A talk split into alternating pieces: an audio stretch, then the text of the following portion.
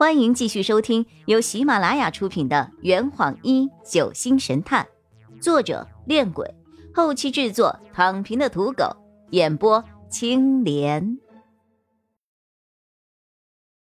第六十四章，歹毒的想法。是的，你们没有听错，就是一个注射器。钟叔正是因为看清了那根注射器，联想到雨涵说的那句“林雨山是被人用针插死的”，所以他才会得出一个错误的结论：他的女儿杀了人。为了不让警方怀疑他的女儿，所以他才自己承担了杀人的罪名，去投案自首。三宝紧紧的抱着钟书，我对他们父女俩顿时产生了说不清的内疚感。难怪洛佩刚刚说三宝和钟书的杀人嫌疑是我造成的。现在想想，我的确有着不可推卸的责任。包凯走过去，打开了钟书的手铐。钟书活动了一下手腕，立马露出了焦虑的神情。阿洛。事情确实就像你说的那样，但我向你保证，三宝绝对没有杀人呐。正如你刚刚说的，在他去找林雨生的时候，那个人已经死了，他只是往河里扔了一个注射器而已，这并不能够说明什么呀。钟叔，你先别急呀。我并没有说三宝就是杀人凶手，他扔掉的那个注射器其实是从雨涵房间门口的垃圾桶里找到的。之所以会丢掉，是因为他想保护雨涵。What？他在说什么？我房间门口垃圾桶里的注射器？我再一次的感受到了大家朝我投过来的充满怀疑的目光。原来被大家注视是这种感觉啊，真的一点儿也不好受。我焦急的瞪着洛佩：“你不要乱说话啊！我从来没有用过什么注射器。”洛佩看起来似乎一点也不慌乱，他这份冷静倒是让我焦躁的心情平静了下来不少。他慢慢吞吞的说。我来给大家讲两个故事吧，大家听完后看能不能够把这两个故事合理的衔接起来。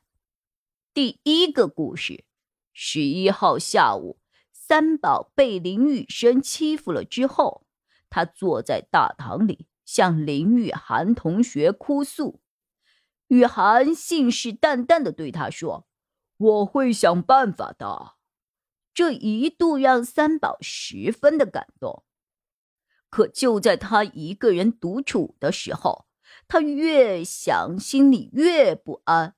明明是自己惹出来的问题，为什么要让自己的好闺蜜去处理呢？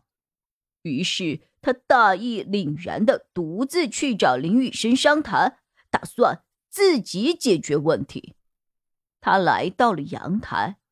惊讶的发现，林雨生竟然已经死了，他的脖子上插着一个针头。三宝这个初入社会、心地善良的女孩，哪里经得起这个呀？她当时就吓得魂儿都没了。于是她立刻跑到雨涵的房间，打算告诉雨涵这个事情。当他跑到雨涵的房间门口，正要敲门。低头的一瞬间，余光无意间瞥到了房间门口垃圾桶中，竟然躺着一只没有针头的注射器。一个死人，一个针头，一个没有针头的注射器，一段我会想办法的承诺。三宝的心里当时在想些什么？想必不用我多说了吧。于是，为了保护林雨涵，三宝没有敲响他的房门。他偷偷捡起了垃圾桶里的注射器，藏了起来，然后若无其事的下了楼。这就是韩辉先生看到宋雨宁小姐离开了林雨涵小姐的房间的真实情况。三宝趁四下无人之际，悄悄地把注射器丢进了李家内。然而这一幕却正好被杨子欣同学和钟书看到了，包括我在内，大家听得非常投入。第二个故事，林兰女士发现了林雨生的尸体后，大为震惊。想不到，在她动手之前，就已经有人捷足先登了，不费吹灰之力就除掉了这个心腹大患。这本来正合他意的，可是就在他看到死者脖子上的针头时，他迷茫了。脑海中一闪而过的某段回忆，让他觉得这比他自己动手杀人更可怕。那就是他曾在自己房间的床头柜里看到过一只没有针头的注射器，而那只注射器是属于她丈夫的。与此同时，她突然想起了自己曾对丈夫讲过的杀人计划。于是，她马上就联想到她的丈夫杨子成，将她的杀人计划肯定已经付诸实施了。然后，她的心里产生了一个更为歹毒的想法：发现了林雨生的尸体后，他先是溜进了庞博教授房间，将二手的箭毒慕容液放回。那个时候。应该刚好就是杨子成先生在庭院里拖住庞教授的那段时间。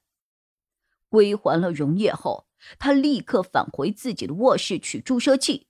在去林雨生的卧室偷取基金报告之前，他先将那只注射器偷偷的放在了林雨涵房间门口的垃圾桶里。最后，他潜入了林雨生的房间行窃。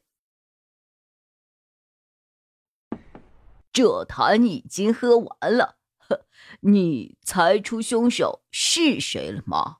啊，老板，拿酒来。呃呃，更多精彩，请关注青莲嘚不嘚。